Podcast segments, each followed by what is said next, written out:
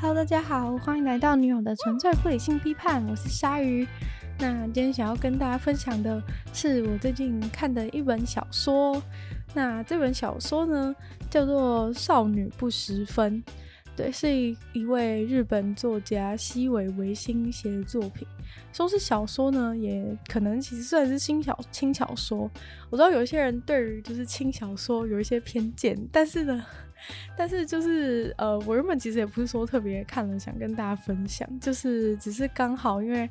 看到了封面跟标题觉得很可爱，然后好像引起我的兴趣了，所以我就直接开始看了，就也没想那么多。但是看完之后就觉得其实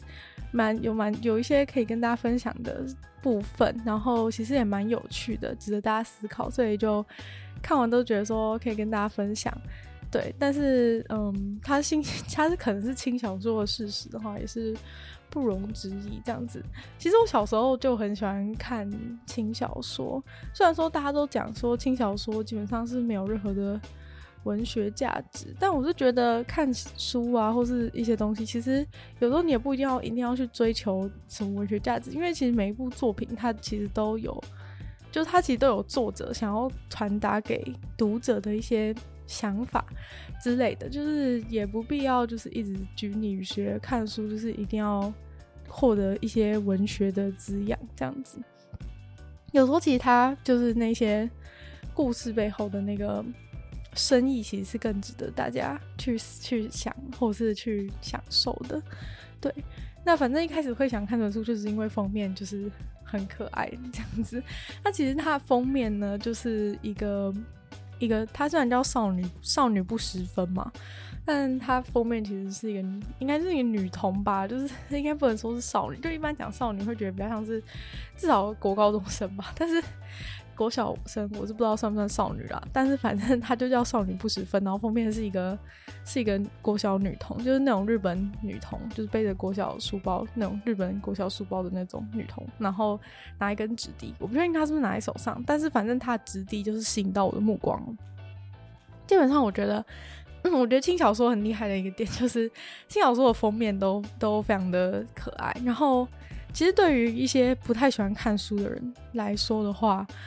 就是，尤其像现在现代人，可能更不习惯看书，然后就是比较常受到，就是很需要那种视觉的刺激什么的。对，然后基本上虽然小说啊，它虽然内容还是其实都是文字，但是它的封面就是光是一个封面就可以就可以引起就是很多人的那个就是动力，看书的动力，就是它封面就是让你觉得说哇，这个主角小妹妹是如此的可爱，就觉得。这样讲好像怪怪的，但是 就是看到封面觉得很漂亮，你就会嗯，可能会比较能够耐住性子看字嘛。对于一些可能比较没那么喜欢看书或字的人，对，基本上人类就是这么的神奇，只要给只要给你一张漂亮的图，你就可以拥有全世界，就是大家就可以发挥自己无限的想象力，就是在看书的过程中，你就可以一直回想起那个。就是长就是长得很可爱的妹妹这样子，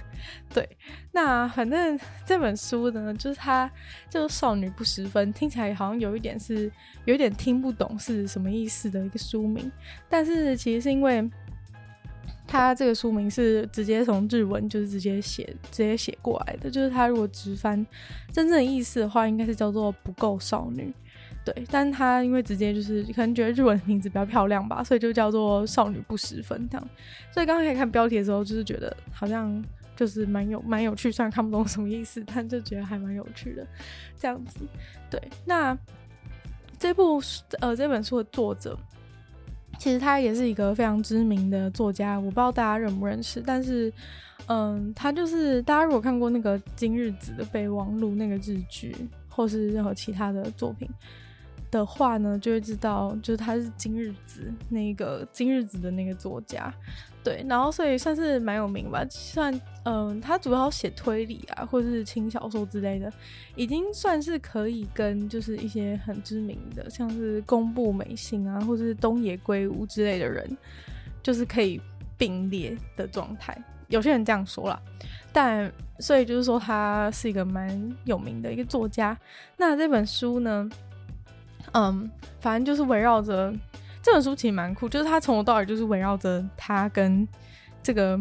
狗小女童的故事。对，听起来有点怪怪，就是作者跟狗小女童的故事。但是，嗯，简单来说，就是作者这一部算是他，他一直强调说，就是他花了，其实他不是在书里面就有这样写，不是说你还要去做额外的调查，反正他就是说他这本书花了他十年。才写出来，所以很多人也觉得说这本书是他的那种集大成之作，或者是说是他跨入一个新领，跨入一个新的境界的一部作品。那反正呢，他就是嗯，以一个第一视角的方式去写作，就是都是用我来开头的，就是一个他呃作为现在作为当时书写的时候的三十岁的自己，在回顾自己二十岁的自己，他说发生的一件事。对，然后所以呃，我就直接我就直接嗯，决定直接剧透给大家，因为其实它的剧情啊，也不是说有多有，就是虽然说一本小说，但是它剧情也不是说有多多，就是 基本上小说你都会觉得说哦，又要很多起伏啊怎么样，然后从开始到结局，但它其实是一个剧情非常的单纯的一本小说，因为主要的事情都是 focus 在作者跟那个国小女童的一个互动。对，反正嗯，我觉得其实应该也不怕我剧透吧，因为你基本上只要查这本书，就会就会马上有人用两百个字把这本书讲的的剧情部分讲完。对，所以其实也很多就是书评的人，就是或者说长期追，就是非常喜欢这个作者西尾维新的人都会讲说，其实这本这本书就是不知道应不应该称它为小说，或者说其实它小说的部分可能其实并不是。并不是这本，并不是呃那个剧情的部分，其实并不是整个事情的重点，或者说，嗯、可能不应该称为称这本书为一本小说。好，那不管怎么样，我就直接跟大家讲了，只是 就是想要避，想要避开自己的那个暴雷责任，就是解释一大堆这样子。那反正这本书就是讲说，他就是他回顾他现在三十，他写的时候是三十岁嘛，他是回顾他就是二十岁还是一个大学生的时候，就是为什么。为什么会想要成为一个作者的故事？这样不是听做作家的故事，那样听起来是不是觉得非常的无聊？就是谁想知道，就是你要为什么要成为作家？就是应该是很、很、很励志还是怎么样的一些故事吧？但其实并不是，就是他这个他想成为作家这个故事其实非常的荒谬。就是他在当大学生的时候，有一天就是被一个国小国小女童绑架。如果一句话讲完的话，就这样。就是他，就是当一个国当一个大学生，然后被国小，然后被国小女童，就是拿一把就是美工刀还是什么的小刀，然后被国小女童绑架的故事。然后再多讲几句的话，就是他是嗯，在骑脚踏车的时候，被国小女童用一支直笛飞射过来，穿过他脚踏车轮子中间的那个缝隙，然后导致他翻车而昏迷，然后最后才被绑架。对。那 你就想说，那是不是他倒昏昏迷之后，女童怎么把他搬回家，并不是这么的简单。就是他先昏迷之后，女童先偷了他身上的的呃的证件，然后得知他家住在哪里，然后等到他回家的时候，再去他家堵他，然后用一把美工刀，然后压着他在大马路上，就是拿着美工刀威胁他，然后从作者的住处引诱他到就是女童的住家，然后把他关在女童里女童的住家里面这样子，对，再讲再多讲几句话就是这样。然后呢，嗯，反正他就是被关在那个女童的女童家的那个储藏室里面这样子。对，反正就是嗯，反正简单来讲的话，这个故事就是这样。那你可能觉得很奇怪，就是这个故事到底就是要怎么样跟他想成为作家产生连结？原因就是在于，就是这个女童的嗯，女童就是怪怪的嘛。对，就是 这就要回到就是它的标题嘛，它的标题叫做叫做少女不十分，然后嗯，意思是不够少女的意思。那反正其实呢，作者跟这个女童相遇并不是第一次，就是第一次相遇就是直接被绑架，而是一开始的时候，嗯，他在路上目睹了一场车祸事故，然后女童跟他的可能是他的一个同学，另一个女生一起走在一起走在路上，但他们过马路的时候呢，一边。一边玩游戏机一边过马路，然后结果这个主角女童的同学女童，就是她就被一个卡车直接撞死，然后尸块就是到处飞这样子。对，然后呢，结果这个结果这个主角女童就是她，因为她大大家记得她当时还在玩游戏机吧，然后所以但她幸运的没被撞死，然后她他在玩游戏机，就是他正常来说，可能你就会觉得说，哦，你的朋你的朋友，或者说你走在旁边的人，同行的人被卡车撞成尸块了，你是不是应该就是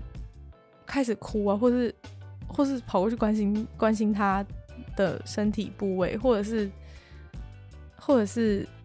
就是你至少要很难过样子嘛。但反正这一个主角女童呢，她就是就是还就是不疾不徐的，就是把她的游戏存档。之后呢，放进书包里，然后才跑过去，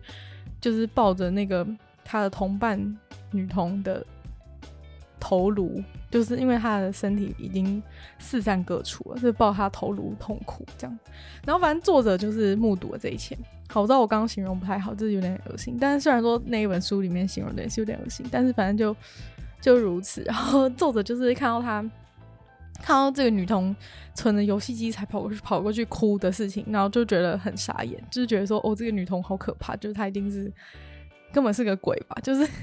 就是你的就是身为一个小学四年级的女童，然后你的你的同学就是已经发生不幸事故，然后身体身体部位分崩离析，然后你还顾着先存档再跑过去哭，就是很像在演戏吧？对，然后所以就让作者心生畏惧。但是呢，就是那个女童过去哭的时候，又哭得非常的真实，所以让这个作者又更加觉得可怕。但反正不管怎么样，他就是注意到了这位行为有点怪异的女童。然后结果因为这个女童也注意到了作者注意到她的事情，所以呢，这个女童就决定要绑把作者绑架回家，因为她看见了他的真面目。反正就这样。然后呢，呃，所以他就开始实施实施他我刚刚前面讲到他的那个直敌战略，就是就是从远方我把直敌射出去，然后然后卡就是卡在你的脚踏车轮子中间，然后然后让作作者直接摔爆昏迷，反正就非常的猛。我觉得其实我觉得其实这段真的是非常酷，就是谁会想到用直敌啊？我觉得作者真的是非常有创意，就是谁会想要用直敌？对，然后反正。反正他就是因为这样，所以呢，那女童就是想要绑架他，然后所以作者就被女童绑架到他家里面，然后被关起来，他就是被关在一个一个储藏室里面，对，感觉有点可怜。然后后来就是开始变得有点，反正后来就基本上主要剧情就差不多到这边，然后接下来就是开始有无限的内无限的，也不是内心戏啊，就是好可能是内心戏，就是作者讲一大堆他心里的话，然后还有他跟女童的那个互动之类的。其实我会就是那么的，就是那么的确定，就是直接跟大家讲，就是不怕暴雷的，直接跟大家讲全部的剧情，是因为我觉得其实很多人，我觉得其实大部分的人听完应该都不会去看那本书。对，当然其中的原因是因为其实大家本来就呃，我觉得其实大家本来就没有那么那么容易，就是可以有办法拨时间来看书或怎么样。然后另一个原因就是因为其实网友有提到一件事，就是嗯。其实我是看完书之后，我才去看网友怎么评论这本书，然后就有网友说什么，就是什么什么西尾的文笔地狱，然后我就想说啊，什么？还好吧，就是我觉得看的非常顺畅，就是一个像我一样非常不专心的人，然后但却可以很很很精神集中的，就是把它就是很。就是都没有，就是看看到一半就开始左顾右盼之类的。我就是一直很顺的，一直看下去。对，所以我一直觉得，哎、其实他写的很，我觉得他的文笔蛮好的，就是很很非常的流畅，应该这样讲。就是我不会看到某个句子结束的时候，就觉得说，哦，看到这边就好，完全不会有这种感觉。我就是很顺很顺的，一直是疯狂的，一直看下一行，一直看下一行，一直看下一行，即使他其实都在讲废话，就是。就其实我我一直都没有注意到，我一直都在看很顺畅的、很顺畅、很舒适的在看他讲的废话。对，就是呃，网友就是觉得可能是因为他写作的关系，就是他这本书我不知道他其他是怎么样，但这本书写作方式就是他是以他第一人称嘛，所以他就是会叙述非常多他心里的那些杂思，就他可能又想了一下那个啊，又想一下这个，然后可能很多都是一些不重要、不重要但其实重要的一些 一些资讯。然后就是会很有点像你心里的流水账的感觉，就是嗯，会很可能对一些人来说会觉得很闷吧。对，所以我后来意识到这件事情之后，就是我就觉得说，可能其他的前，可能我们，可能我今天讲完这一集，其他的那个听众其实也不一定就是看得下去这样，所以我干脆呢就直接爆雷跟大家说全部的事情好了耶。对，然后所以反正。嗯，反正他其实呃，从一开始的时候，他就是在叙述，就是他自己，他自己呃，成为成为作家的一个，成为作家的一个心路历程，就从三呃三十岁三现在三十岁的自己来看自己成为作家一个心路历程。一开始先讲了非常非常多的个人独白，就是在这整个呃少女绑架他的故事开始之前，他讲了超级超级长的一段，就是他个人独白，然后。我完全没有意识到那不是序，就是就是一般那个书的作序不是都会写，就是写一些作者为什么要写这本书的一些心声。但我觉得他超级酷，就他直接把他直接把就是他的那个序，然后然后放大三倍，然后直接当成这本书的一开始，然后后面又行云流水的接着他被绑架的故事。反正我觉得很屌，就对，就是他。一开始都讲非常多，就是讲非常多废话，就是说什么哦，他当他做的到现在啊，然后这本书就怎么花了十年准备才写出来之类，就你不觉得这内容就是非常像序嘛？就是但其实不是，就是这本书已经开始了哦，难怪就是很多人看不下去。对，但是因为我觉得他的那个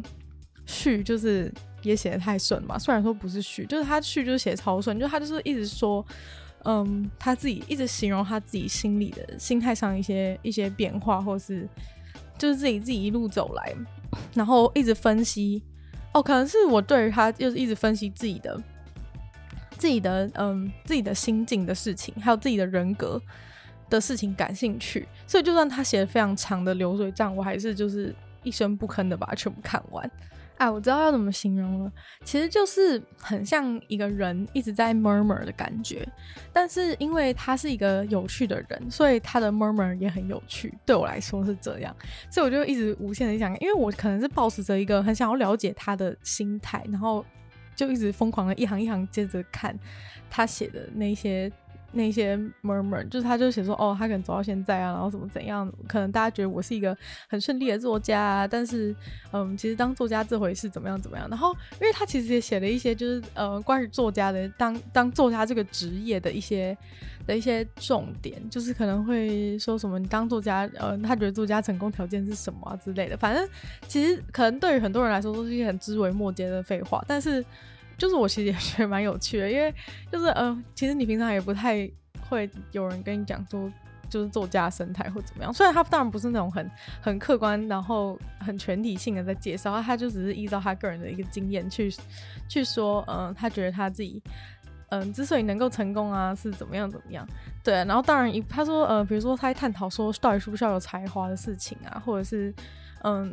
也许有多少部分是运气等等的，反正我就觉得很有趣，所以就一直一直的，一直一直的看下去。然后直到某个时间点，他就突然开始说：“嗯，这一切都要回到我的某个让我呃精神创伤的一件事情。”对，然后我就想说：“哦，怎么突然故事开始了？”反对，反正呃，他前面讲了那么多，就是他的，就是他他作者生涯的一些心得啊，他个人的分析啊。对，讲了很多之后，他就在讲说，嗯、呃，其实他从头到尾呢，成为这个作家都是都是因为一个心让他精神创伤的事件，他才能够成为作家。所以这个时候就我就觉得哦，更有兴趣。听完他 m u r r 那么长一段，就是有点像作对我来说有点像是作者自我介绍的东西，因为我是第一次看这个作者的作品。对，所以我看完就是可能哎，对多少对这个作者的。的生平吗？还是就是对他作家生涯有一些了解，然后还有他的个性有一些了解之后呢，他来讲说哦，就是他其实会成为作家是因为这个精神创伤事件。所以呢，其实这个精神创伤事件，就他前面 murmur 那么长，就这个精神创伤事件，然后哦，突然就是点亮了这个故事的。故事的世界这样子，然后反正他就是讲说，他又开始哦，对对，然后他也没有马上开始，就虽然说这个这个女童绑架他的事件是他是他想要讲说这个这个事件是他成为作作家的的真正原因，但是呢，他在讲这之前，他提到精神创伤之后，就是又对精神创伤的事情就是讲了一大堆，就是大家觉得是废话的内容，就是他又开始讲一大堆 murmur，就是说什么哦，其实精神创伤的事情啊，就是什么呃，对杜家来说可能是其实是一个很重要的。很重要的、很重要的创作的泉源啊什么的，然后呃，虽然很不想跟大家分享，但是怎么样怎么样，对，反正他就是讲了一大堆，然后后来才开始进入到刚刚提到的那个呃，故事的故事的主轴，但其实就是到这个时间点，我其实也没有很确定说这个到底是不是故事的主轴，还是 Murmur 才是他故事的主轴。对，但是后来就是以后见之明来看的话，似乎其实 Murmur 才是这个事件主轴。对，然后反正呃，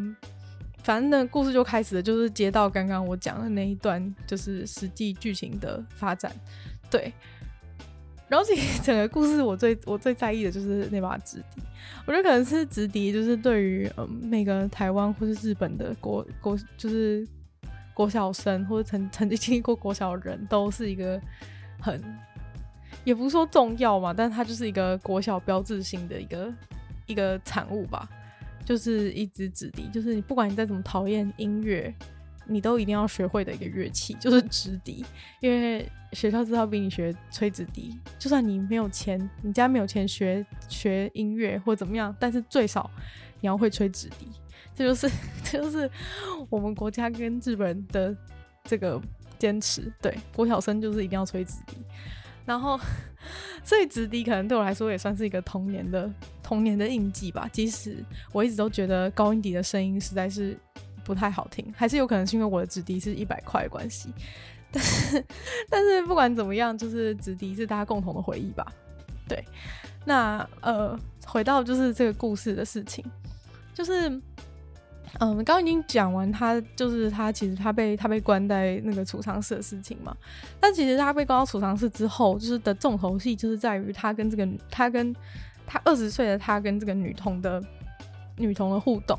就他等于说，他其实是在这个被关在这个储藏室，然后从这个门的储藏室的门的缝隙，在偷偷的观察这个女童，因为他从一开始就觉得这个女童的行为很怪异嘛，就他现在又直接被绑架到他家，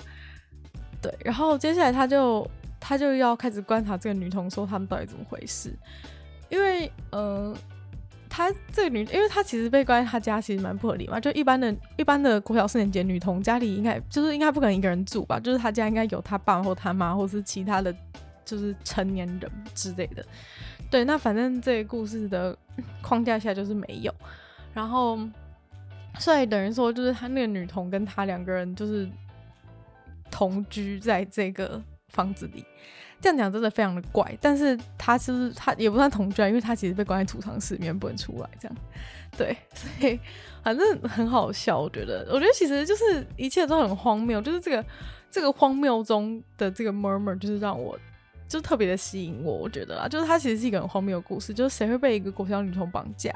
当然，就是他在里面有非常非常巨细靡遗的叙述，然后然后告诉大家说。就是有有提供大家非常多他的那种心理的一个别扭的因素，然后有提供大家非常多他的内心话来来，就是让他被女童绑架事情比较合理一些。对，要不然就是大家应该觉得说，哪个大学哪个男大学生会被国小四年级女童绑架，就是。基本上有点现实不可能，但是呃，基于他前面铺陈了那么久的一些他对个人他自己个人的个性分析等等的，我觉得不管是有没有读过他其他作品，或是认不认识这个作者的人，应该多少都可以理解他就是二十岁的他是一个非常别扭的怪人。对，就是他虽然他现在应该也是个怪人啊，但是他当初可能是更平凡又别扭的一个怪人。对，所以他被这个女童绑架的时候，就是有一种就是呃莫名的。就是，他就讲一些很不重要的理由，就是说，要是我的手被那个女童的女童的手上的美工刀还是什么的割伤的话，那我以后不能成为作家怎么办？对，反正里面就是有一些很荒谬的一些想法。就这本书很厉害，就是它剧情上其实没有发生任何的事情，就是基本上没有发生什么真的很很真的很高潮迭起的事情。但是光是他一些很荒谬的细节，或是他个人的那些呃怪异的 murmur，就是足以让我觉得非常的。非常的吸引人，这样子，对，反正嗯，对，反正他就是这样子，然后被绑架在那个在那个储藏室里面，然后反正他就会开始从这个门缝中的世界，就是他的视野开始变成一个门缝的视野，然后观察这个女童的每一天这样子，但他就越看越觉得奇怪，因为这个女童基本上就是独居在这个房子里面，然后只有他一个人，然后他每天就是准时的起床去上学，然后回来这样子。对，然后后来他就是觉得很饿啊，因为 毕竟就是被关在那个储藏室里面，谁不饿？然后呃，他就他就跟这个女童说他饿了，结果女童女童竟然就是把他的就是营养午餐带回来给他吃，然后虽然他就是把营养午餐就是用塑胶袋一包一包的。包给他吃，然后他其实根据他的形容，就是很像喷，就是应该每个人想象也觉得很像喷吧。因为国小营养午餐就已经不是多好吃了，我不知道日本状况怎么样了，但是在我心目中，国小营养午餐就是，对，就是不没有很好吃，然后又装在那个一个一个塑胶袋里面，就是基本上就是很像给他吃喷的感觉，然后也没有给他餐具，就是给他那些塑胶袋，让他就是像他从塑料袋里面吃喷的方式吃那个 食物这样子。反正他一开始觉得很嫌恶，就后来就越想越不对劲，因为这个。这个女童家里没有半个人，然后她就是在维持这个女童就是在维持她的 daily routine，然后就是做一些很正常的事情，开始去上学。结果反正有一天，嗯，作者就是直接从直接讲剧情的话，就是作者就是就是从那个储藏室里面直接出来，因为基本上储藏室的那个门就是它是那种。那轨道式的那种拉门，然后也不是说多坚固。大家知道轨道式的门，只要把它把门脱离轨道，基本上就可以直接出去吧？大大家以前就是那种可能在呃国小、国中、高中啊，就是都是这样子，就是没有的没有，就是教室被锁住，都是这样进去。体育课要回去拿东西，教室被锁住，都是从窗户这样子摇一摇，然后把窗户搬离轨道就可以爬进去。好，这个部分就是关于就是 体育课忘记带东西爬窗进去教室的事情，我们可以改，我们可以改天再说。但反正就是这个滑门、滑滚轮，哎、不是滚轮，轨道式的门，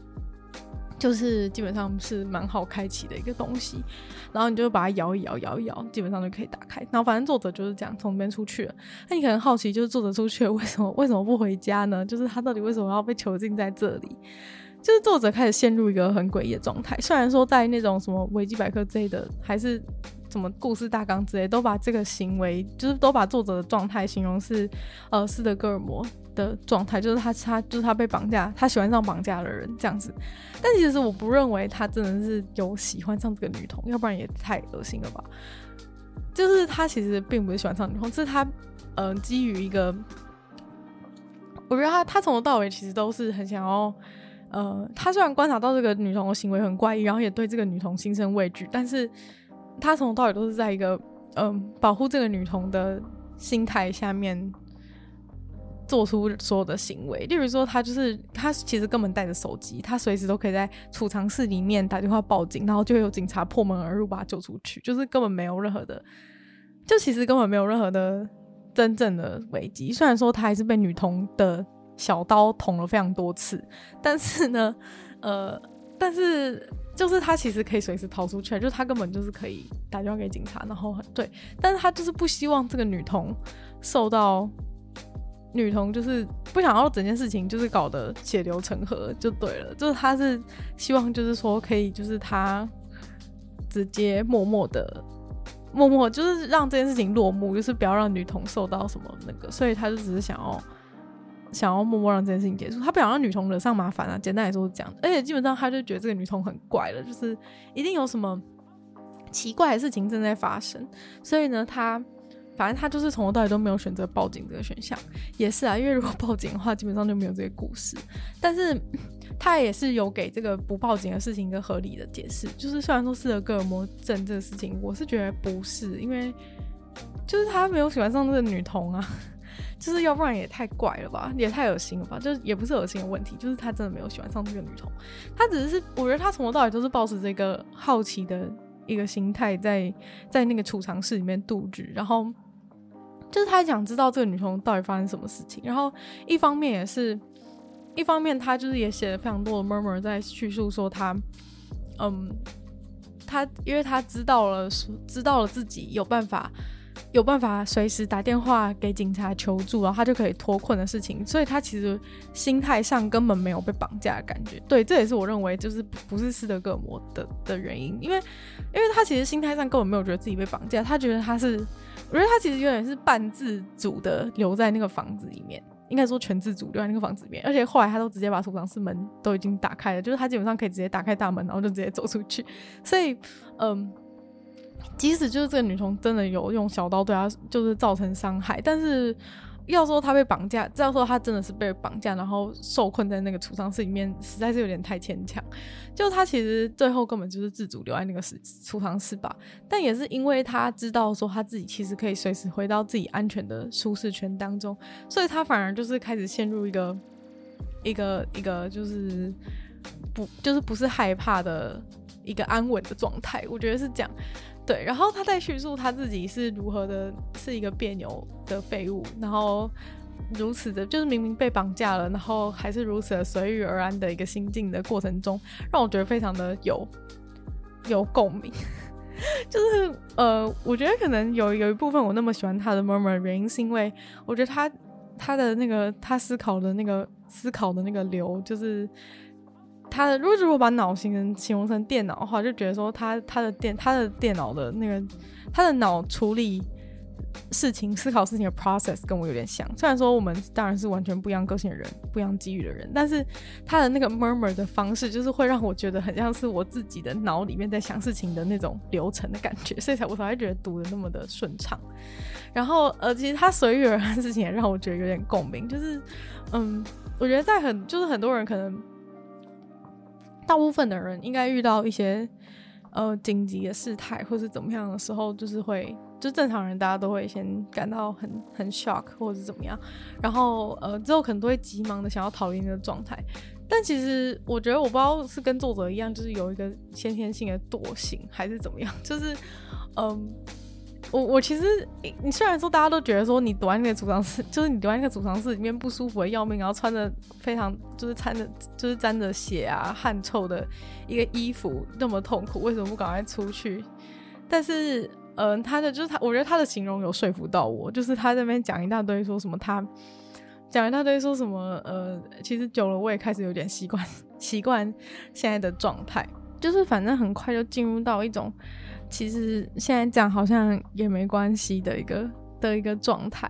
然后嗯，反正就是他可能也没有那么想要，也没有那么想要，就是去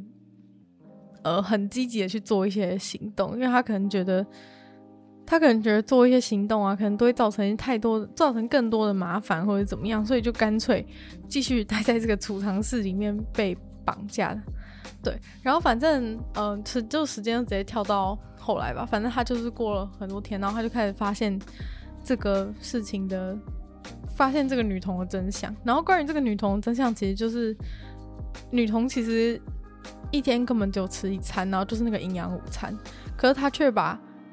可是他却把那个营养午餐，因为作者说他肚子饿，所以他就把营养午餐就是给作者吃。虽然作者吃的时候完全觉得那是喷，但是。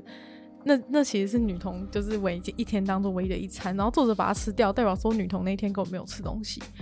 对，所以呢，女童的状态其实是非常的、非常的不好的。她每天只吃一餐，然后，然后家反正家里没大人，然后呢，就是反正就是一个很崩溃的状态吧。然后后来他就想，一到礼拜六就发现问题，因为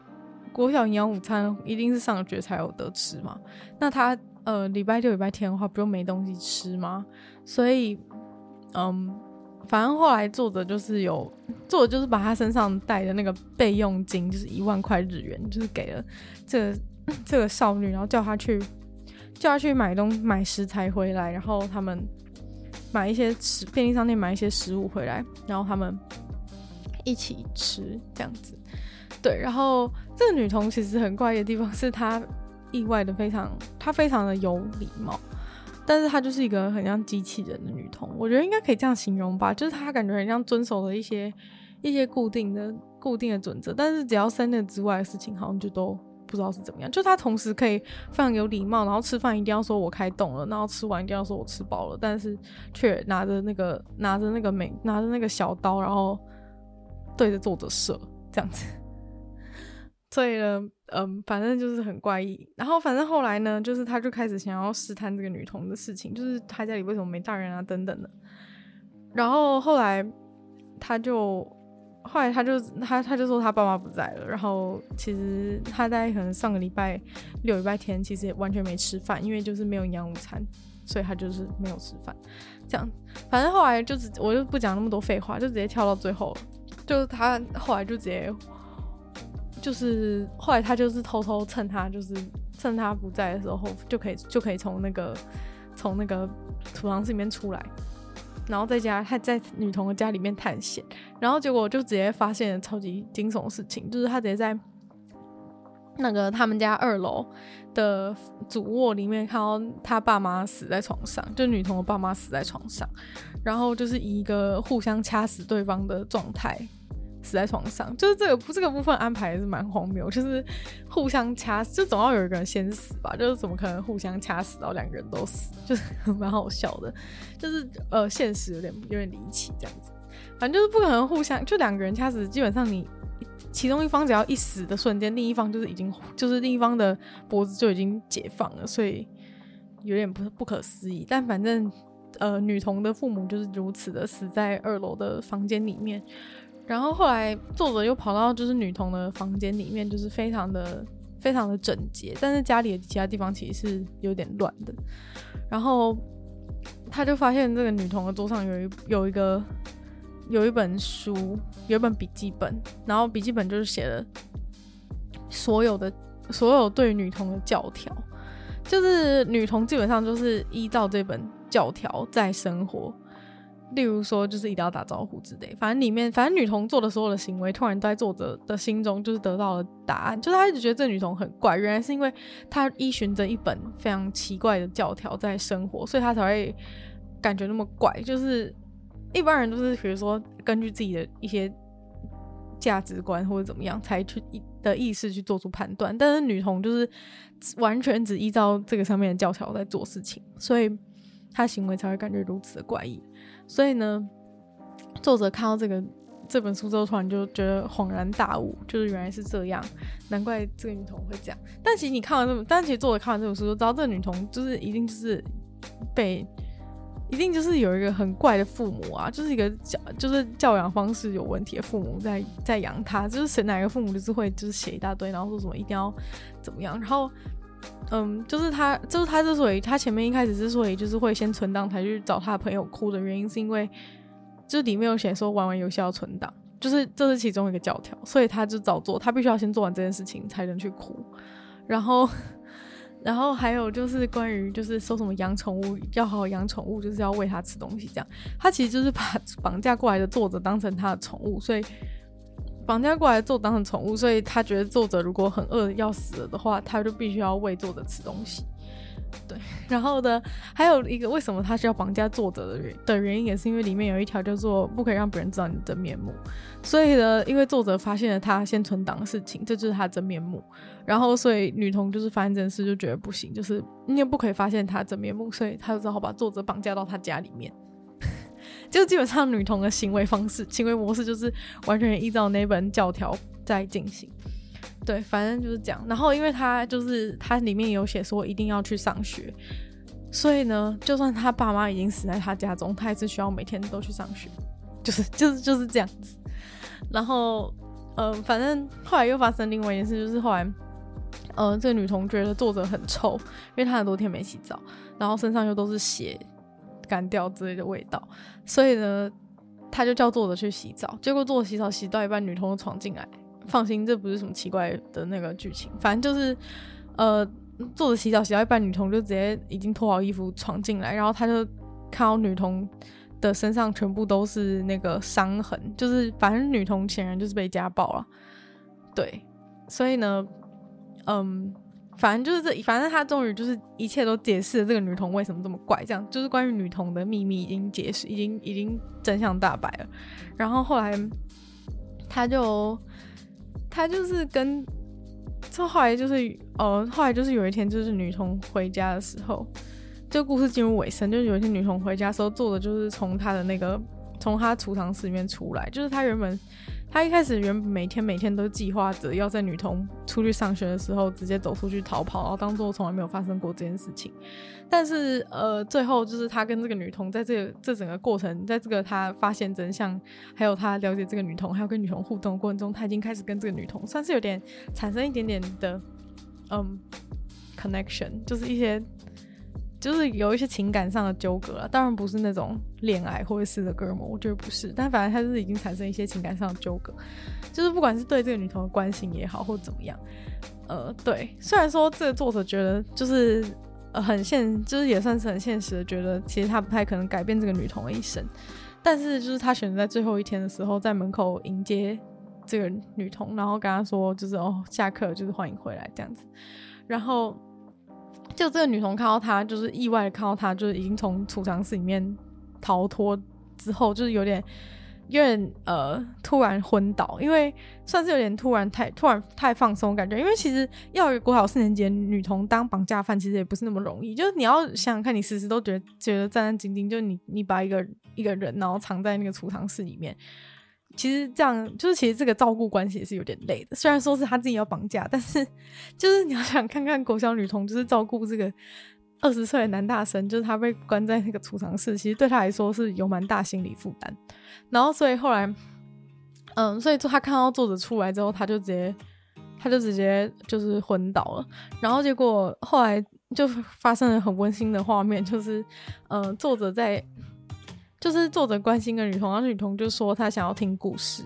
就是对，所以呢，这个作者就开始就是开始边讲边想，然后乱编一大堆，乱编一大堆故事。然后其实这个部分算是本剧的一个重点，因为反正他就是跟他讲，他就是他编给这个女童的故事，就是都当然跟一般的那种童话故事非常的非常的不同，就是可能都是一些，反正他举了很多例子。就反正大家一般想象就是讲给讲给小朋友听的那种童话故事，都是关于那种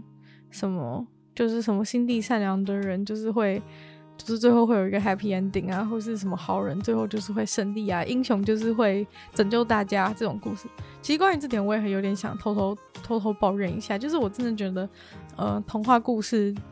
童话大部分的童话故事，或者说传统上的童话故事，给小朋友的影响其实都不太好，这是我自己认为的事情。也许改天我们可以再讨论这个问题。但反正，呃，就是他就是讲说他不会跟他讲这些故事，就是他他他想要跟他讲的，他想要跟这个女童传达的故事，就是呃，这边我稍微讲一下他里面讲的一些例子，就是他会讲说，呃，他他会讲的故事是像是。只能依靠语言为勉强维持生计的少年和支配世界的天才蓝发少女的故事，是病态的溺爱着妹妹的哥哥和不能容忍把事情搞得暧昧不清的女高中生的故事，或是只靠知识与勇气便能拯救地球的小学生和梦想成长与成熟的魔法少女的故事，或是重视家族的杀人鬼和被杀手魅力吸引的针织帽少女的故事。或是帮助濒死怪物的伪善者和爱上他的吸血鬼的故事，或是讨厌去电影院的男人和他第十七个妹妹的故事，或是在与世隔绝的小岛长大，没有感情的高大男孩和被恨意与愤怒灼身、感情丰沛的小姑娘的故事，或是了解挫折的格斗家与无视挫折的格斗家的故事，或是与自身想法背道而驰的畅销作家与求职中的侄子的故事。或是爱看冷门怪书的嗜书者和住在书店里的怪人的故事，或是不管做什么老是都失败的承包商，和因为喜欢这样的他而任凭摆布的刑警的故事，或是只能靠意志活下去的女忍者和守护他的首领的故事。对，反正就是呃，念起来非常的混乱。非常的像是轻 轻小说的混乱标题，或者是像是什么在在地下城寻找邂逅，是否搞错了什么？对，反正就是嗯，听起来非常的智障的一些故事名称，但它其实是呃富含深意，而且其实这些故事里面都有一些共同点，就这些故事其实都感觉有点无厘头，然后呃不太知道说这些这些故事到底有什么样的关联性，但是其实。如果你仔细去想一下这个这些故事有什么共同点的话，你就会发现，其实这些故事的人的的这些故事的主角都不是一个很像同其他童话故事一样那样子普通单纯背景的一个角色，而是这个呃角色可能都有有一些困难，不管是他个性上的缺陷，或是他遭遇了什么不好的事情之后的故事，就是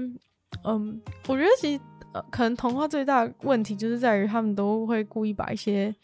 事情最后都导向一个 happy ending，或是主角总是那么的单纯，而就是惹人惹人怜爱的感觉。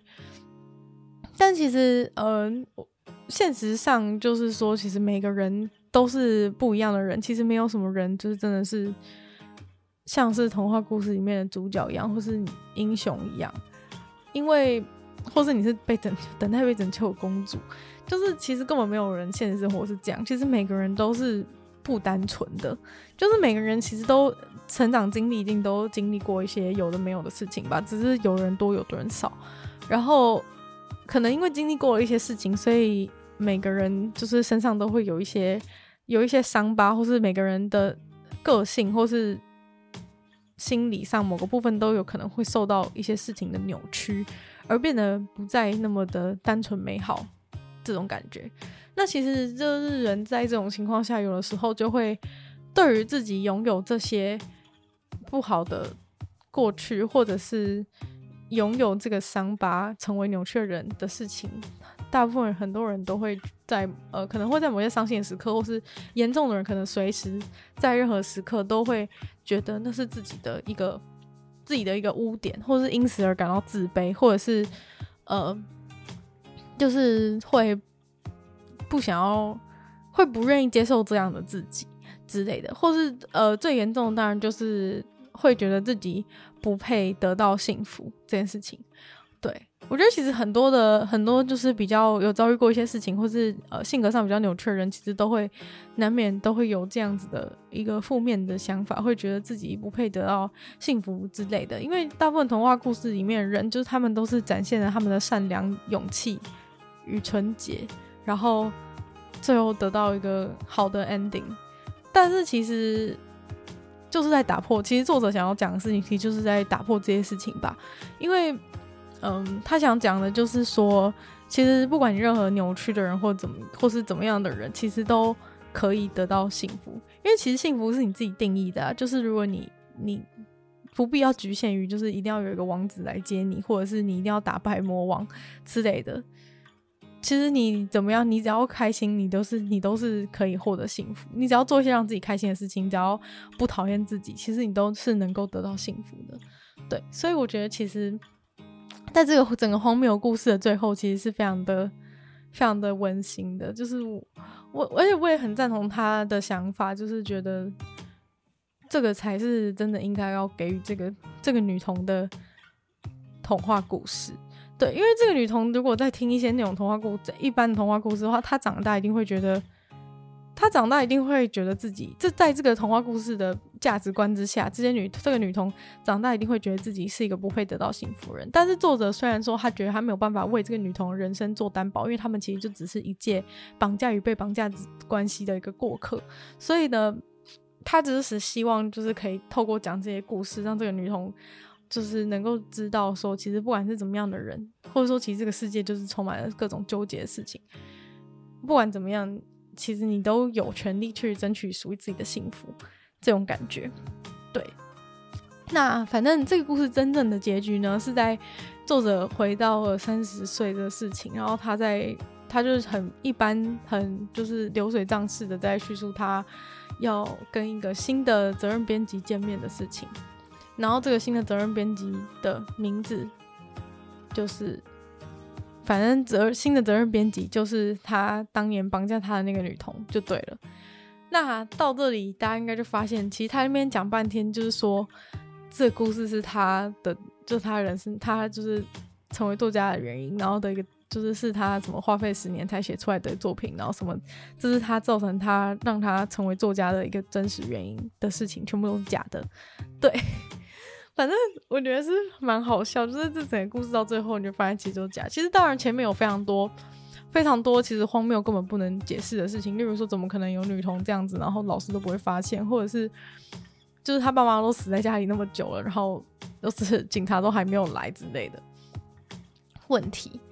就是还有直笛到底是怎么样从远方射入脚踏车，脚踏车就是在行走中脚踏车那个轮子中间的缝隙的事情。其实这当中本来就有很多不合理，但我觉得这些不合理反而是他故意安排。就是你到最后又会觉得这其实又是另外一个荒谬性，就是明明有这么多不合理的事情，但是大家在过程中其实都渐渐的相信了这是作者真正发生的事。所以我觉得他其实真的非常厉害，就是他为了让大家。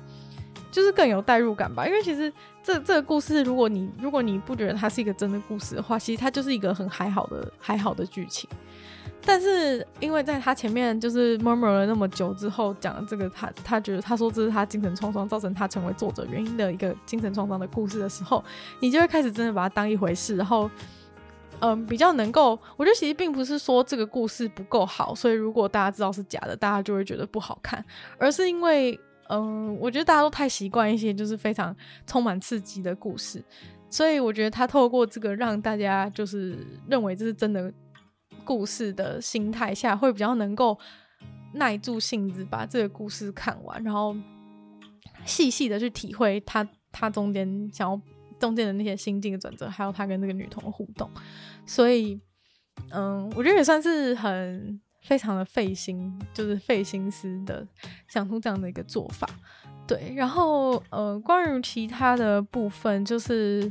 呃，因为他从头到尾都一直讲说什么，因为他不能，他要保护当事人，所以只能称这个女童为 U，就是英文字母 U。呃，对，然后，但是反正最后就是，就其实最后他就说什么，其实是他责任编辑，然后他责任编辑的名字念起来，也就是都是 U U U 的音，就对了。对，然后所以，反正就是其实整个故事都是一个 一个假的故事，就对了。对，但是他把它描写的绘声绘影，然后让大家就是都被都被骗的团团转，就对了。然后其实也有其他人就是在讲说，这个这个他之所以会把这个女童的名字叫做 U 的原因，是因为就是跟 Y O U U 同音，就是呃。就是有人是讲说，这是作者跟作者在形容，这是他跟这是十年来的作家生涯，从他二十岁大学生的时候，然后到现在三十岁，十年间，就是他跟就是他跟读者之间的一个关系，就是他把有些人把 you 的事情解释成为是读者，然后就是这个过程中，其实是他跟读者之间的一个关系，这样子。对，但是我其实觉得这一层，我是觉得还好。虽然说，几乎那些非常热爱他的、非常热爱他的粉丝都深深的认为，都深深的认为，就是这个 you 的事情，就是在说读者、作者跟读者之间的关系是一个就是 绑架与被绑架的关系，这样子。然后还有他中间就是对对对于就是。对，反正大家就是讲，就是把它解读成是作者、作者跟读者之间的关系。但是我倒觉得还好，我不知道是因为我不是我，我是第一次看他的书，还是因为，还是因为就是我不够理解他之类的原因。但是我个人觉得，其实只要把这个，我觉得要说是读者，我觉得可以，但是我不会认为说他是就是觉得是读者在绑架他的事情，而我更觉得是。这个女童其实就是有可能象征的是某个、某个、某个世界上某个支离破碎的人，然后有可能是你那种感觉。就是他写，可能他成为作家的真正原因，跟这个也不完全，就是这本书也完全不完全是个骗局。就是有可能是他真的想要，有可能是他真的想要透过这些故事，然后，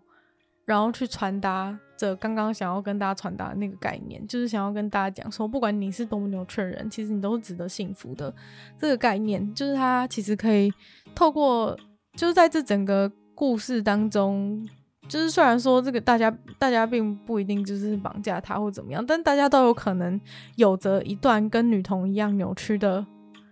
过去，或是个性等等的。所以其实他就是有点像是。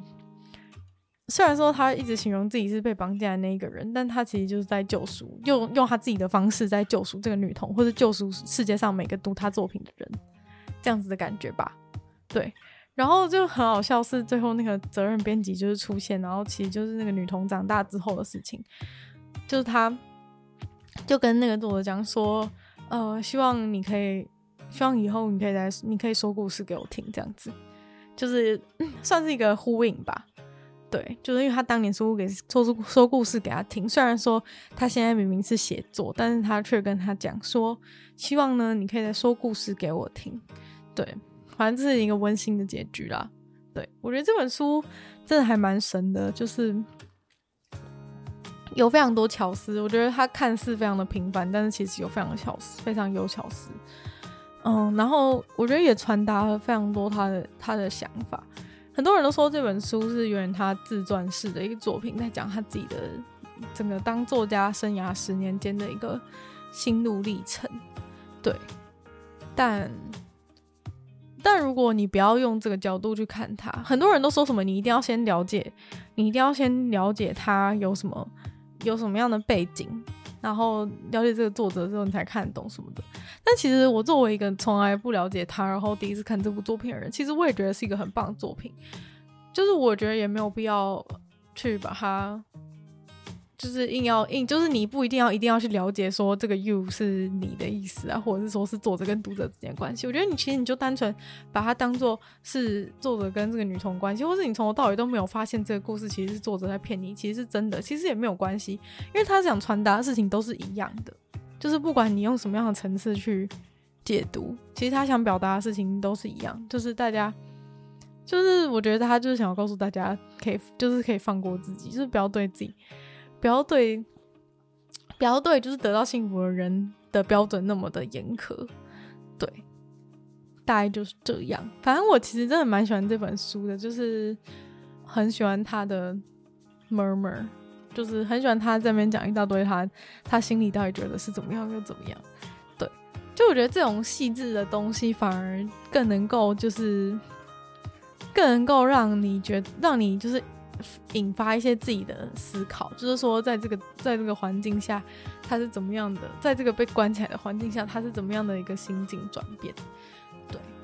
反正我觉得是非常的有趣。那如果听到这里，然后还是想要，还是真的会想要继续看下去的人，就是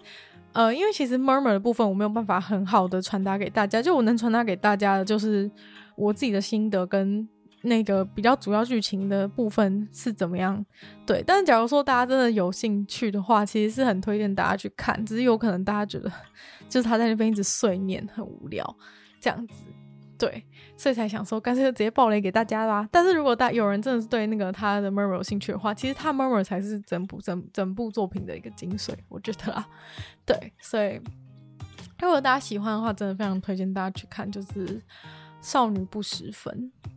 对，西尾维新的作品，有可能有机会的话，我可能也会想要看他其他作品，因为这部作品真的让我还蛮印象深刻的。对，就是在这么单纯的剧情之下，却可以让人这么的着迷，然后也传达了让我就是很符合我自己价值观的一个内容，这样子。对，那今天的分享就差不多到这边结束了。喜欢这个影片的，喜欢这个，喜欢这个不是影片，喜欢这个这一集的朋友，记得帮我分享出去。然后可以的话，在 Apple Podcast 有星星，或是在任何可以，就是你有什么心得，或者你对这本书有看过有什么心得的话，也可以直接在有留言区的地方，像是 YouTube 留言，然后或者是直接 IG 小盒子私讯我也可以。对，那。就有兴趣的人就可以去看这本书啦，那也可以去听我另外一个 podcast，就是每周二、四、六会更新的鲨鱼会跟大家分享一些新闻、新资讯等等的内容。对，那也可以去订阅我 YouTube 频道。其实真的蛮，就是大家喜欢我节目的话，真的蛮，就是蛮希望，就是大家如果在 podcast 上可能比较方便听，也可以去 YouTube 那边，就是放在旁边播，或者是再听一次。因为在 YouTube 那边的话，我才能够有那么一点点的收益。对，在 podcast 的话，就是没，目前是没有办法这样。对，那可以去追踪我的 IG，他说希望 New 的纯粹不理性批判可以在每周三都准时的更新。那我们就下周见啦，拜拜。